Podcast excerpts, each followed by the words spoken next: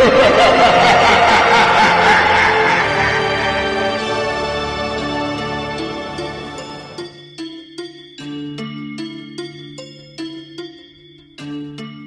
喽大家好欢迎各位鬼友今天继续锁定我们的鬼话连篇的节目。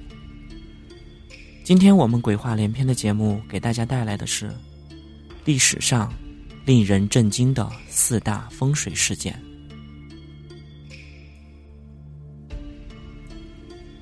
前几年，天府之国四川的滔天大水，不得不让人再一次想起风水界最给力的八字警言。你不动我，我不动你。古人十分了解这几个字的分量。据说清朝的乾隆皇上想在风景秀丽的北京城、海淀地区造一个大园子。有人说，这万寿山下有一个古墓，埋着明朝某个王妃，动不得。一是有祖宗入关后的遗训，说是前朝墓地的一草一木都应保护。因为其人入关的时候是从李自成的手里得的天下，跟明朝没有那么大的仇恨。二是，因为这个妃子当年可不是善主，她的墓动不得。乾隆皇帝似信非信，直到墓门被打开，乾隆皇帝亲自到现场一看，门里面刻着八个大字：“你不动我。”我不动你。乾隆皇帝立刻知道其中的分量，赶忙命人把土都盖回去，并在万寿山上盖一座大庙，镇住这不明的鬼魂。这，就是佛香阁的来历。下面我们就来说一说这四件事儿。事件一：挖了镇水神兽。四川果然出事儿，可惜四川的镇水神兽却忘了在自己的身上刻上这几个字，因此，给挖了四川的镇水神兽会发生什么事儿留下了铁证。二零一三年年初，在成都市最中心的天府广场修建四川大剧院的工地上，一尊神秘的石兽惊天问世。引起不小的轰动。经多位考古专家考察，其制作的年代大约距今两千年。据说一九七三年的时候就发现了它，当时没有被挖出来，就地继续的埋着，终未躲过无坚不摧的开发商。镇水神兽的造型极萌，局部是卷云图案，当时好多人说。李斌的镇水神兽挖不得，但官方说这是迷信。什么镇水神兽，洗洗干净就搬到了金沙遗址博物馆去了。可以看到神兽的身体的一侧还曾经被凿击过。据《蜀王本纪》《华阳国志》《蜀志》中等史料记载，秦朝的蜀首李冰在修建都江堰的时候。命人打制了五头石犀作为镇水石神，神兽被精确的以不同的方式摆在不同的位置，构成了一幅神兽风水阵，来压制这个水晶。犀牛传说中有分水的功能，李冰修都江堰以分水疏导为主，岷江被一分为二，江里石溪也在另外空间帮忙分流。自古以来，神兽一直是影响风水的重要元素。下至大户人家的镇宅石狮，上至皇宫内的各种瑞兽，以及各类古建筑的瓦当、屋檐，无处不见风水神兽的身影。发了神兽会怎么样呢？不到半年，就有了应验。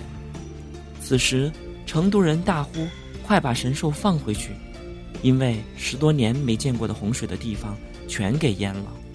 二零一三年七月八日以来，连续的强降雨导致中国四川省九十万人受灾。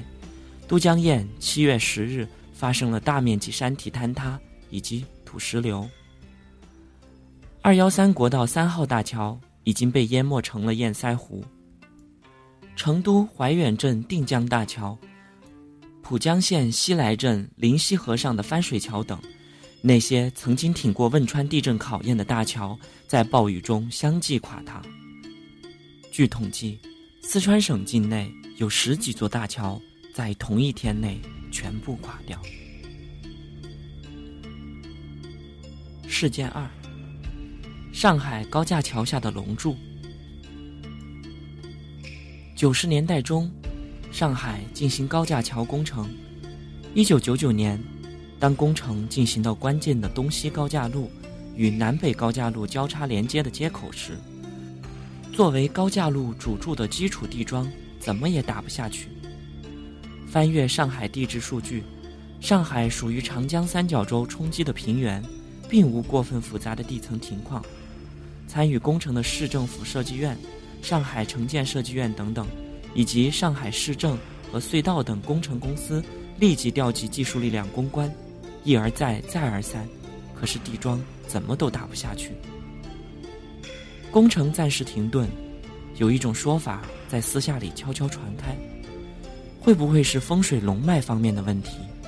要不要请一位风水先生或者道士师傅来看一看呢？这种说法出现。立即受到了工程技术专家的反驳，这简直是对技术专家的嘲弄。在科学空前发达的今天，人类征服自然的力量可以上九天揽月，碰到一个工程难点就求神拜佛，岂不是对迷信低头？于是重新抖擞，广邀各路技术精英汇集到这一接口上啃硬骨头。人心齐、泰山移必须要将主柱的地桩打下去。保证整个工期不被延误。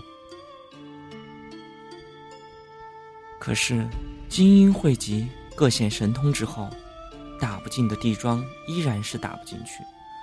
就是勉强打进的一部分，也远远不符合设计的标准和工程的要求。这一下，问题变得严重了起来。由于找不到问题的症结，整个工程也不可能按期完工。后来实在没有办法，经过一番的暗访，大家亲自跑到了上海某寺庙的一位高僧面前去请他。据说是上海玉佛寺的方丈真禅大师，也有说是龙华寺的高僧。高僧来到工地细细查看后，闭目合掌，久久不语。过后，高僧说，那下面压着一条大鳄鱼精，也有说是上海的龙脉的龙头所在。大钢钻正好钻在鳄鱼的背上，所以钻不动。大家急问：“那该怎么办呢？”住持说：“除非做法事移动鳄鱼。”于是大家就求住持帮帮忙。开始住持坚决不答应，说后果十分的严重。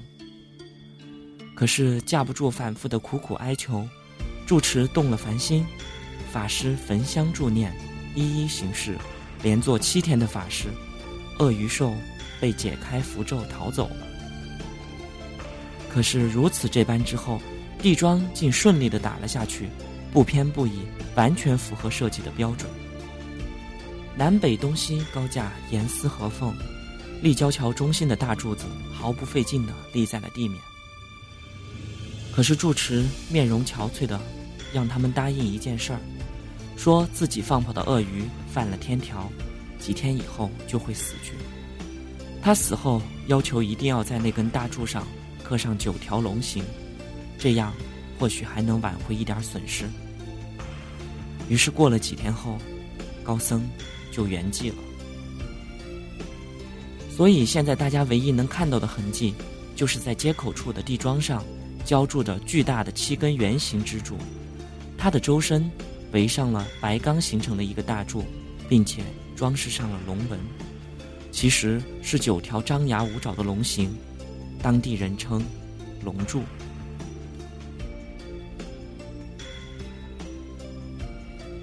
事件三：鸟巢让位北顶娘娘庙。有的好就让地，也有坚决不走的钉子户。鸟巢边上有一座北顶娘娘庙。原计划是要拆迁的，可是二零零七年却成了北京市的文物保护对象。该娘娘在大家面前做法，充分展现了强拆后的大恶果，令一般人惊魂不已。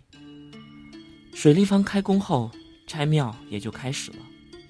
那是二零零四年八月二十七日下午的三点钟，几个工人刚刚拆掉了北顶娘娘庙两扇庙门之后，鸟巢附近就刮来了一阵罕见的龙卷风。据北京纪事报道，一股旋转的黑色风柱在半空中席卷了整个水立方工地。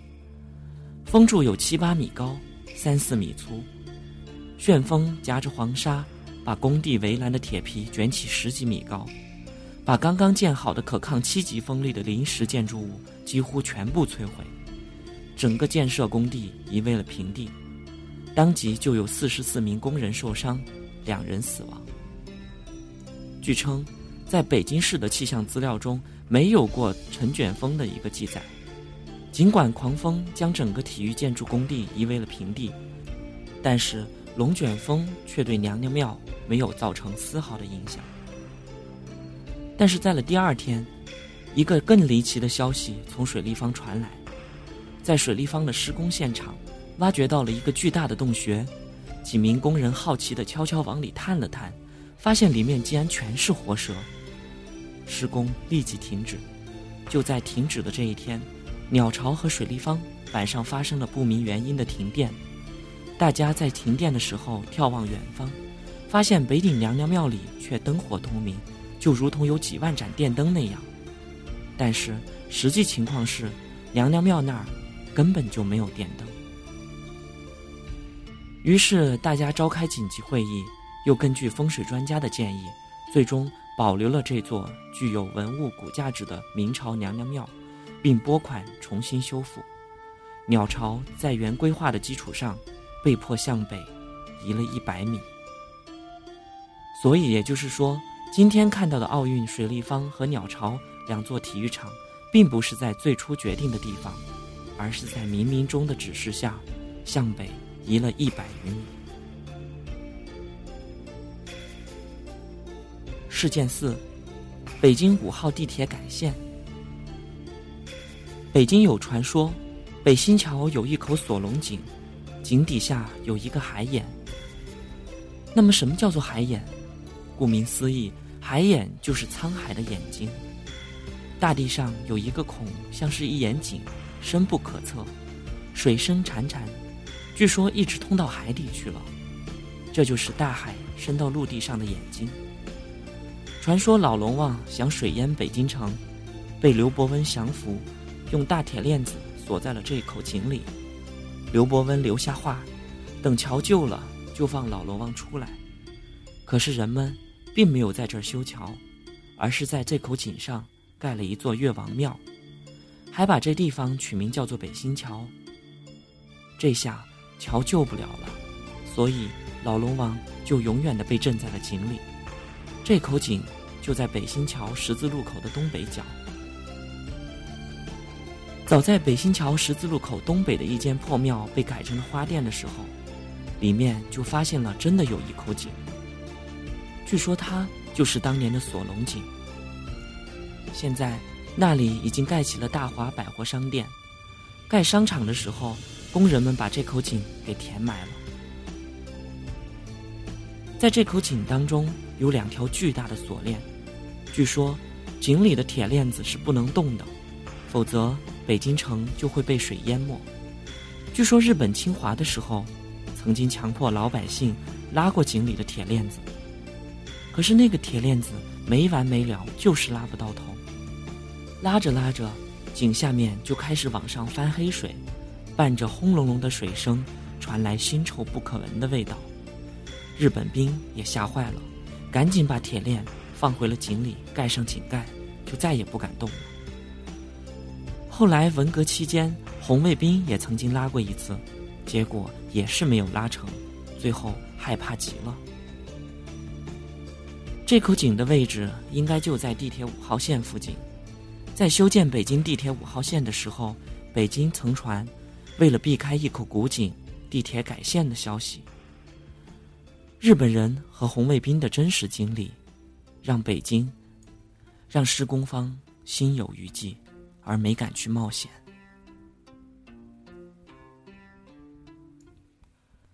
好了，以上就是我们今天夜色镇鬼话连篇给大家带来的历史上令人震惊的四大风水事件。